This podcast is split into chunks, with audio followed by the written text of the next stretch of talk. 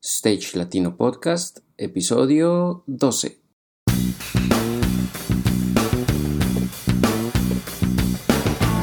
Si eres técnico, ingeniero, diseñador, productor o gestor de eventos y espectáculos o quieres desempeñarte en cualquiera de estas áreas, este es tu podcast. Stage Latino es el programa en el que hablamos de todo lo relacionado con la planeación, producción y puesta en marcha de eventos y espectáculos a nivel profesional.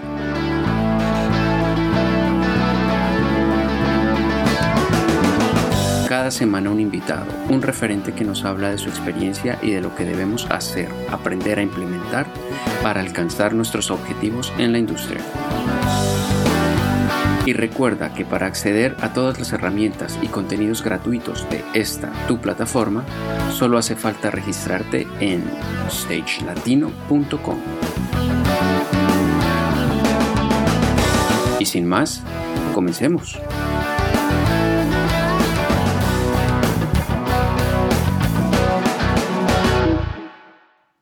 Hola, es un placer estar de nuevo en sintonía con ustedes. Un saludo para todos, especialmente para América Latina y para la comunidad de habla hispana. ¿Quién les habla? Juan Pablo Flores, artista y productor audiovisual y director de contenidos de Stage Latino, y al otro lado de la línea, Fernando García, programador de iluminación, creador y director de la plataforma Stage Latino. ¿Cómo estás, Fercho? ¿Qué tal todo? Hola Juanpa, todo muy bien por acá. Muy contento de acompañar una semana más a la comunidad en Stage Latino Podcast. Para empezar, un saludo muy especial a todos nuestros usuarios registrados en stagelatino.com y en general a todas las personas que nos escuchan en las diferentes plataformas. Recordarles también que si quieren estar informados de nuestras novedades, se pueden suscribir a nuestra lista de correos en stagelatino.com. Y sin más, cuéntanos quién es nuestro invitado de hoy. Bueno, para hoy tenemos en el área de video a uno de los pioneros en la escena nocturna de clubes en Colombia, Estamos hablando de la labor del VJ o video jockey. En esta ocasión nos acompaña el gran artista visual Felipe Cardeñosa, actualmente VJ en España. Hola Felipe, bienvenido. Buen día, eh, muchas gracias por la invitación y por la oportunidad de participar. No, a ti muchas gracias por el tiempo y, bueno, Felipe, además de ser colega en el área de video, es amigo de, de tiempo colombiano, ¿no? Y pues ¿Quién más nos puede decir quién es Felipe Cardeñosa que tú? Entonces cuéntanos un poquito cuál es tu actualidad profesional, qué estudios has hecho, eh, cuéntanos un poquito quién eres.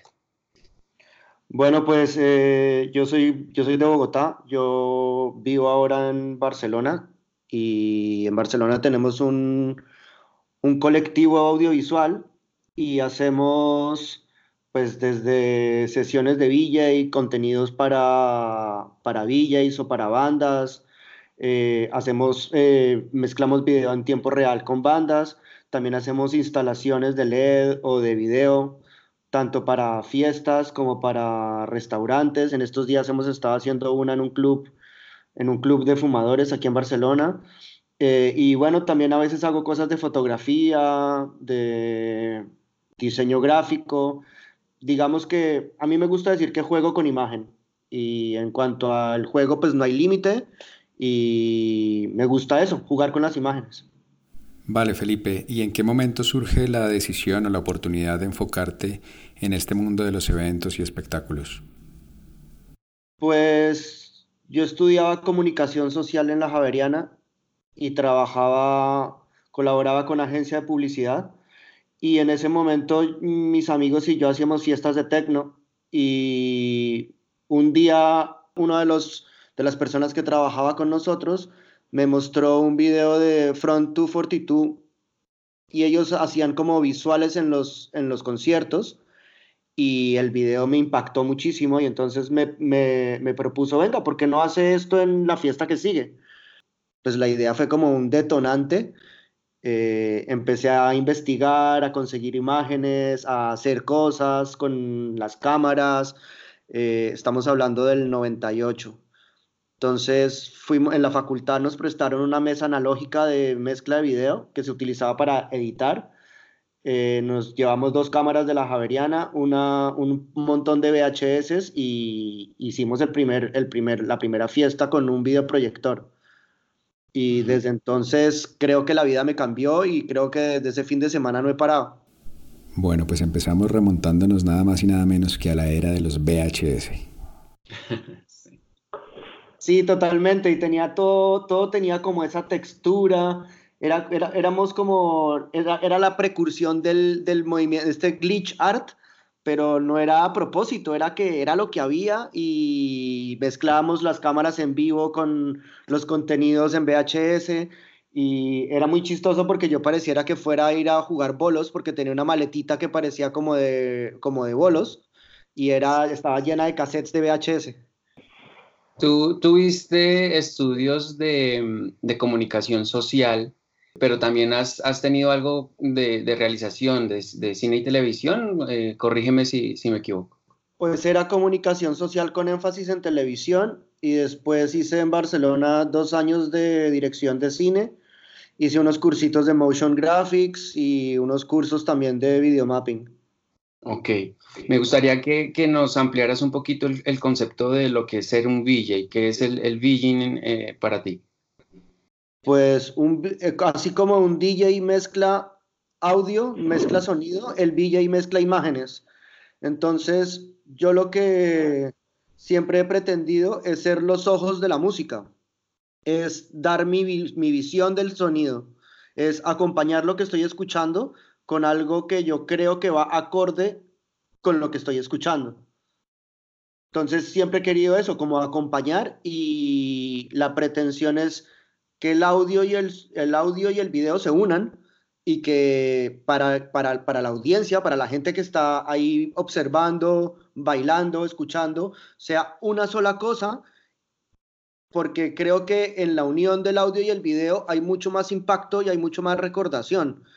Una, una, una experiencia sublime es cuando las dos cosas van juntas y te impactan, porque si el audio va para un lado y el video va por el otro, son como dos cosas separadas que no, que no llaman tanto la atención. Entonces yo lo que intento es aportarle a lo que estoy oyendo, aportarle a lo que está sonando e intentar ser eso, el, los ojos y la visión de lo que estoy escuchando.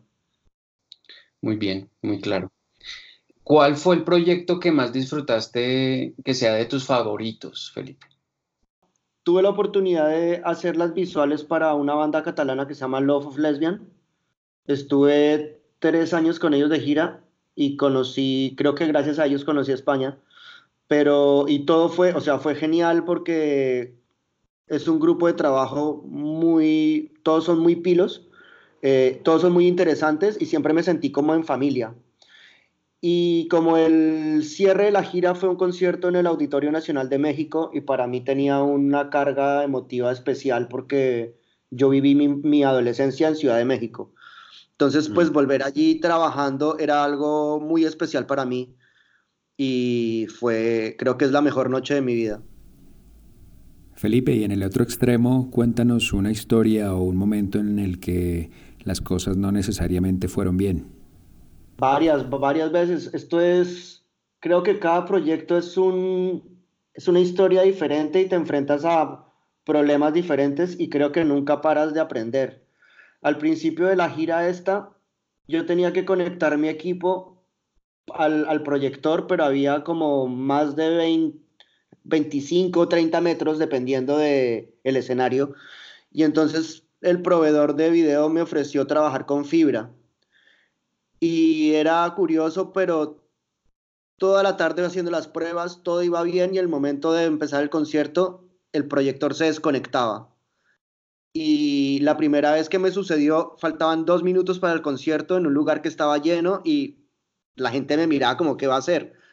Cogí, un portátil, lo conecté directo al, al proyector y resolví pero había un estrés grande y pasó la segunda vez, pasó la tercera vez, pero es todo prueba y error. Y entonces, hablando con, con el proveedor y con la gente que sabe, pues preferimos dejar la teoría de que la fibra es mejor.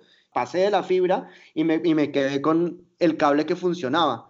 Pero son, son como pequeñas pruebas que hacen que cada proyecto sea especial. últimamente me pasó que había un proyecto que, que era proyectar en un techo y el techo era muy bajito.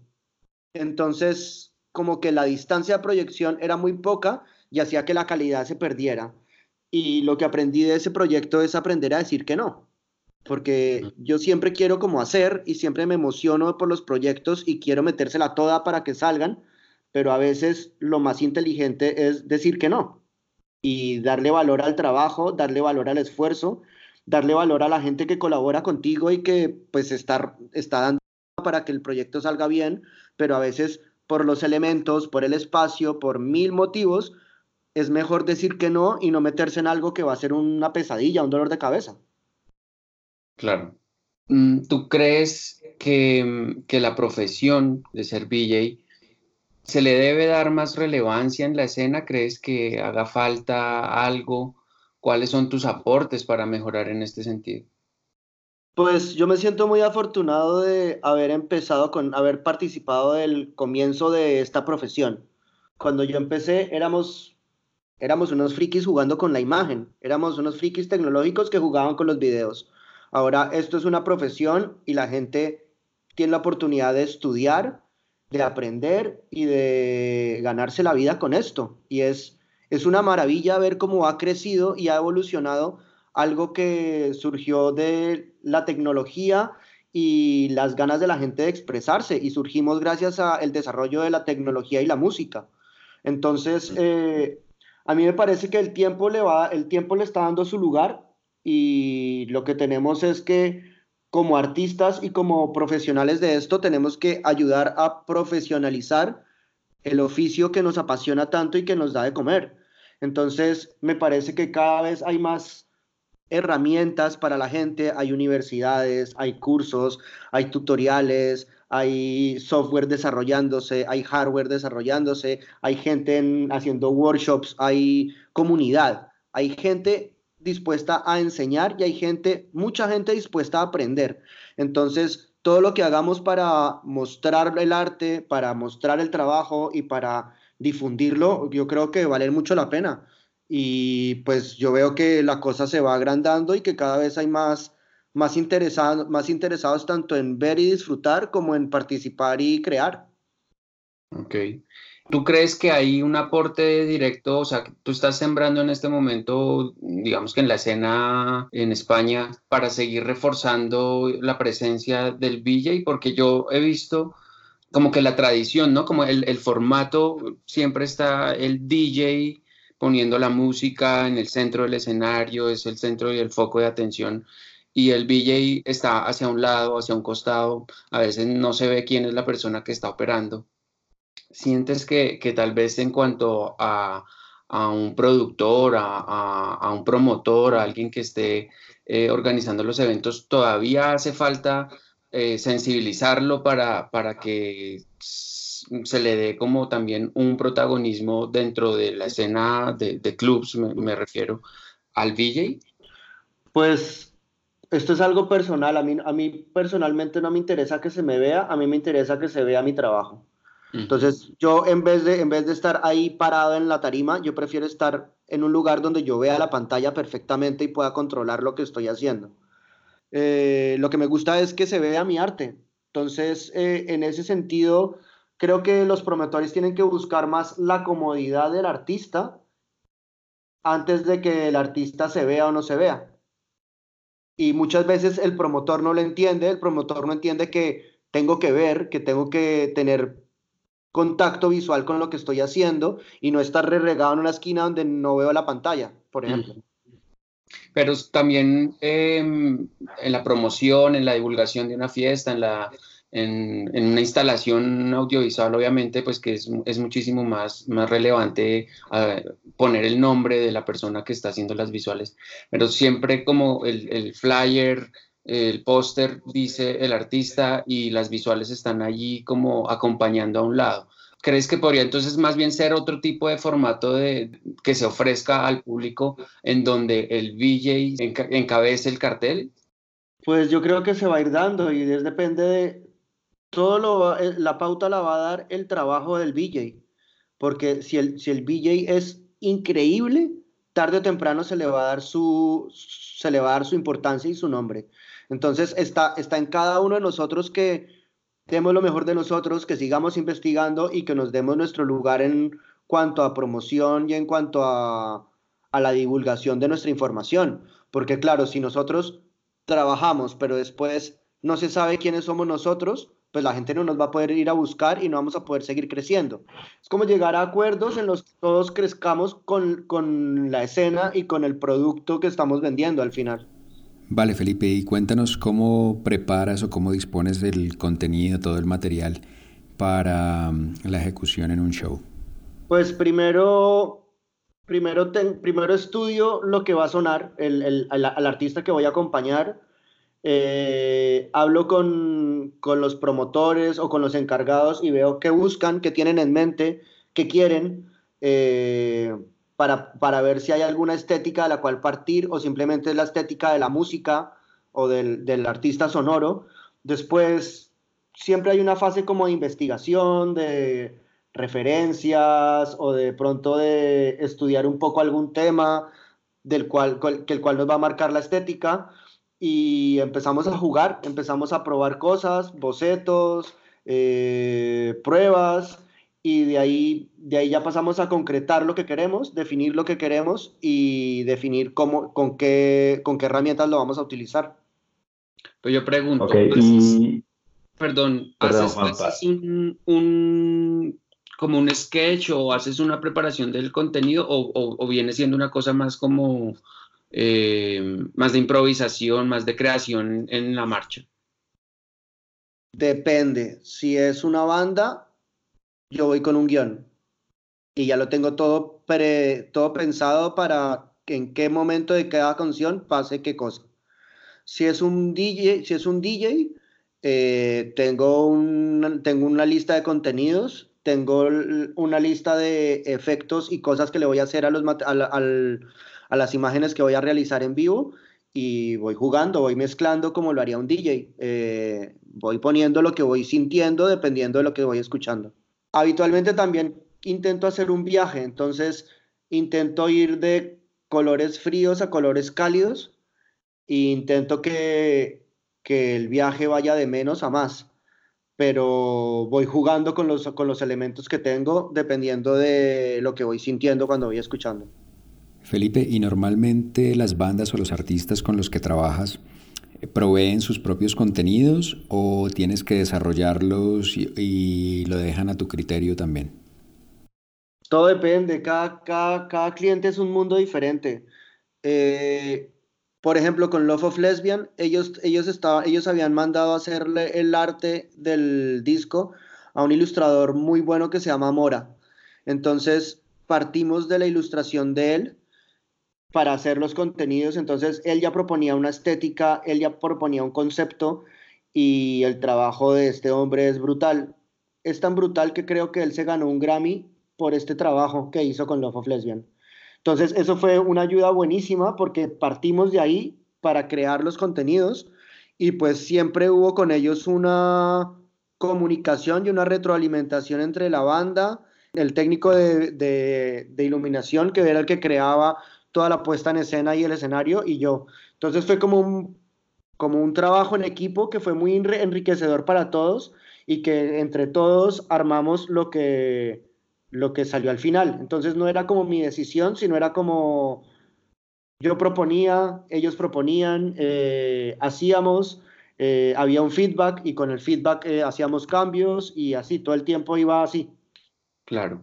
Y, hablando ya de esa comunicación entre, entre iluminación y video, em, pues hemos visto que con el paso del tiempo, ya hace unos años, el desarrollo de protocolos de comunicación entre los software y los dispositivos es cada vez más presente, más frecuente. ¿Cómo, cómo ha impactado esto en tus shows? ¿Has hecho uso de, de, iluminación para que tú tengas el control de esto? ¿Cómo, cómo ha sido esta parte eh, de, de, las luces? Pues yo he, he, tenido la, la, la, fortuna de poder experimentar primero, primero como que cada uno iba por su lado y empezamos a intentar comunicarnos y ponernos de acuerdo y partiendo de la música. Si la música, la electrónica sube y baja y es una, tiene una métrica que son matemáticas, cada 32 golpes pasa algo. Entonces, entendiendo esto, entonces nos poníamos de acuerdo para, vale, en los bajones bajamos, eh, cuando vuelve y revienta volvemos a, reventar juntos, hay momentos en que te dejo, hay momentos en que me dejas, eh, nos poníamos de acuerdo con los colores, que la comunicación fuera enfocada hacia el mismo lugar. Ya después, cuando aparecieron la manera de poder eh, sincronizar, participé en hacer los contenidos del espectáculo y los contenidos se disparaban a través de la mesa de, luces. Entonces, todo ya estaba planeado. Digamos que nosotros no participábamos en el, en el display del, show, sino que el show se disparaba desde la mesa de luces y ya el, el iluminador lo coordinaba.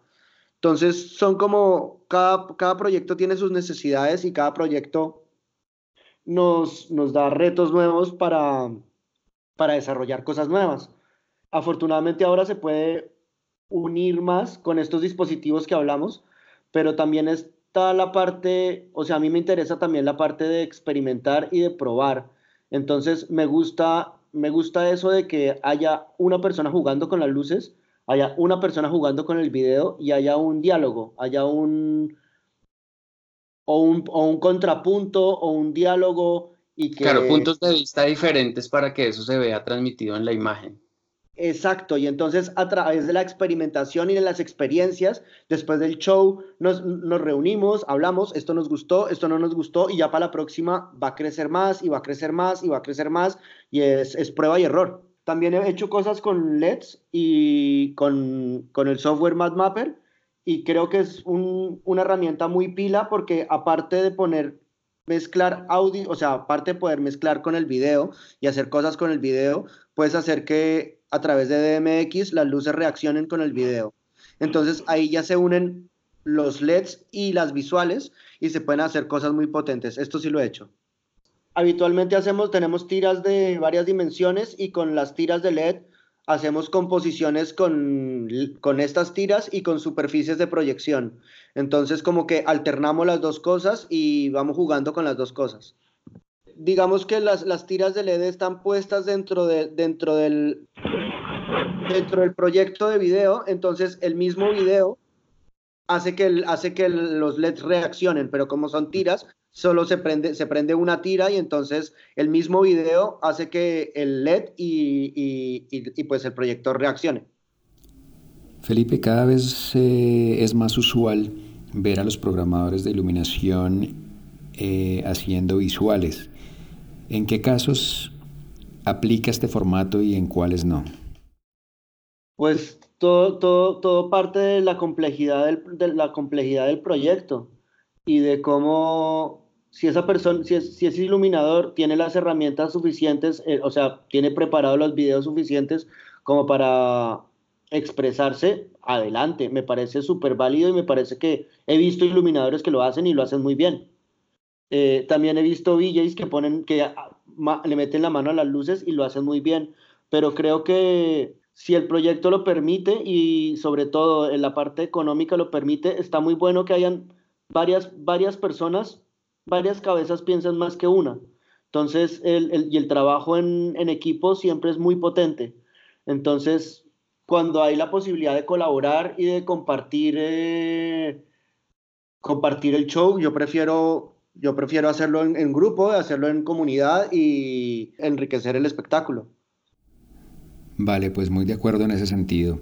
Y por otro lado, dentro del staff, ¿cuál es tu mejor aliado al momento de desempeñar tu trabajo? Pues yo creo que el, iluminador, porque el DJ es el que nos va a dar la pauta y al que vamos a seguir. Y pues así él ponga cumbia o ponga hardcore, lo tenemos que seguir porque estamos allí para eso. Entonces el DJ no nos va a ayudar mucho, o sea, el DJ no nos va a ayudar ni más ni menos, simplemente la música es la que es y el iluminador y yo lo vamos a seguir de la mejor manera que podamos. Entonces, sin lugar a dudas, mi aliado es el iluminador. Bueno, bueno. Yo quisiera abordar un poquito más el tema artístico y entendiendo que el arte y su uso es subjetivo, ¿dónde crees que se, que se transgreden los límites? ¿Dónde crees que llega el, el punto en donde lo estético entra a ser eh, objeto de la crítica y realmente lo que nosotros queremos hacer pues es, que tenga una reacción positiva en la audiencia. Entonces, ¿hasta qué punto crees que se rompen esos límites desde lo que el creador de contenidos, el VJ, está proponiendo? ¿Crees que se puede hacer un paralelo lo que has visto que se hace en Europa eh, y en Latinoamérica? Pues yo creo que hay que marcar una diferencia entre comunicar y transmitir. El arte no comunica, el arte transmite. El que comunica es el que quiere vender algo. Y a mí no me interesa mucho vender nada ni convencer a nadie de nada. En ese orden de ideas también todo es cultural. Yo no puedo decir que sea mejor o peor, pero la visión de un público, del público colombiano siempre va a ser diferente a la visión de un público europeo por la cultura, por el contexto, por porque la gente tiene otras otros referentes culturales y otros referentes visuales en la cabeza y reaccionan de, maneras diferentes. Eh, también a veces cuando uno se enfrenta a un nuevo público, pues de pronto la gente reacciona diferente y la sensación es extraña, pero yo he tenido buenas experiencias en los dos lados, en los dos lados. De pronto los, los latinos somos más, como más espontáneos y como más alegres y como que demostramos más lo, lo que nos gusta y lo que no nos gusta. En Europa son como un poco más medidos, pero no creo que no se puede estandarizar ni se puede catalogar a los públicos. Y eso, creo que cada lugar tiene su manera de, su manera de apropiar los contenidos y de, y de disfrutar un espectáculo, pero las dos, las dos visiones me parecen muy interesantes. ¿Para ti es fácil leer al público cuando estás, eh, digamos, ya en el en vivo? Hay que partir de, hay que partir de la empatía que tiene el, el, el artista con, con la gente si la gente vino a escuchar a ese artista, hay el, camino ya está medio ganado, medio abonado. Eh, o sea, la gente que vino es porque le gusta eso. Entonces, esa gente ya está como entregada, ya viene feliz porque va a ver a su artista favorito. Entonces, si uno acompaña con una estética acorde a lo que este artista ha transmitido durante su carrera, pues la empatía va a ser mayor. Pero muchas veces en discotecas uno se encuentra con gente que vienes a pasarla bien y no a seguir al artista. O sea, viene porque viene a, disfrutar de la noche y no a escuchar a un artista en particular. Entonces, ahí la empatía eh, puede ser menor porque hay, hay artistas que les gusta más o les gusta menos.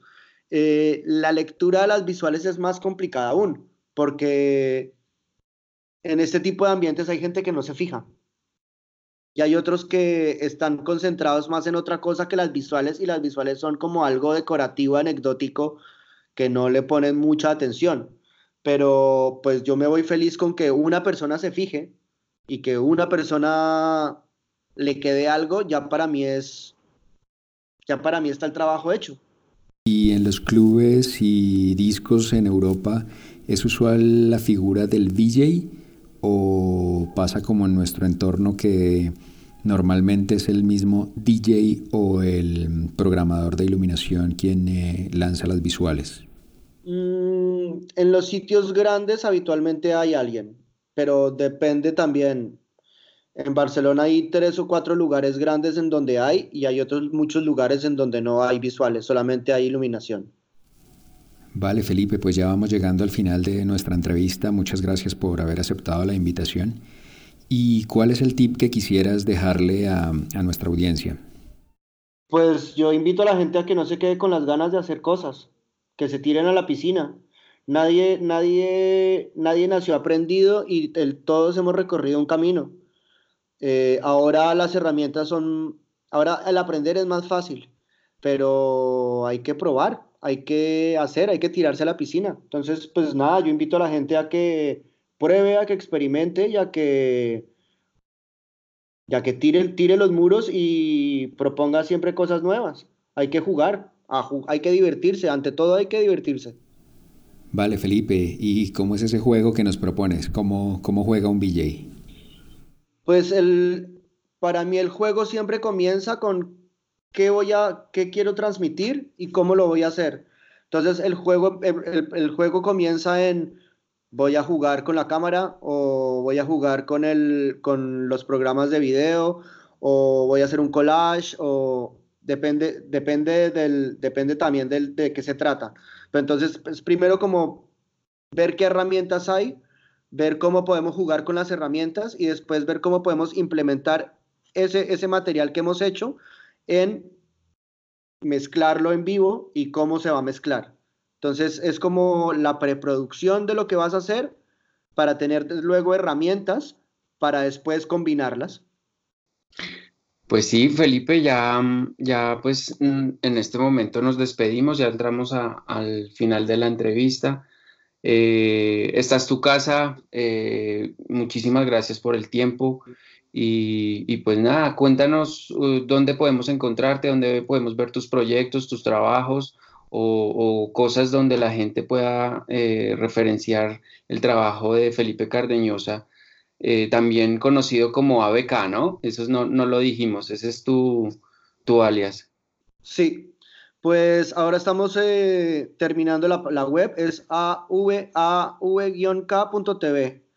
En Colombia, V es B pequeña, av pequeña-k.tv. También estamos en Instagram, Felipe ABK, o en Facebook, Felipe ABK y en, eh, en YouTube creo que es Audiovisual Collective o Felipe Cardeñosa. Perfecto, muy claro. Entonces, pues nada, un abrazo y esperamos poder eh, ampliar más conceptos de este tema que pues seguramente que a, las, a muchas personas que nos siguen, que están en, en la comunidad, pues les va a interesar tener más información. Entonces, pues bienvenido y hasta una próxima oportunidad. Muchas gracias, un placer. Es así como hemos llegado al final de este episodio. Gracias por escucharnos y referirnos con tus colegas y amigos. Si te ha gustado el programa, nos harás muy felices con una calificación de 5 estrellas en iTunes o un me gusta y comentario en stagelatino.com, Evox, Spotify o en cualquiera de las plataformas donde nos escuches. Y recuerda que para acceder a todas nuestras herramientas y recursos gratuitos, el único requisito es estar registrado como usuario en stagelatino.com. Nos escuchamos la siguiente semana con un nuevo invitado de alguna de las áreas de nuestra industria. Hasta la próxima.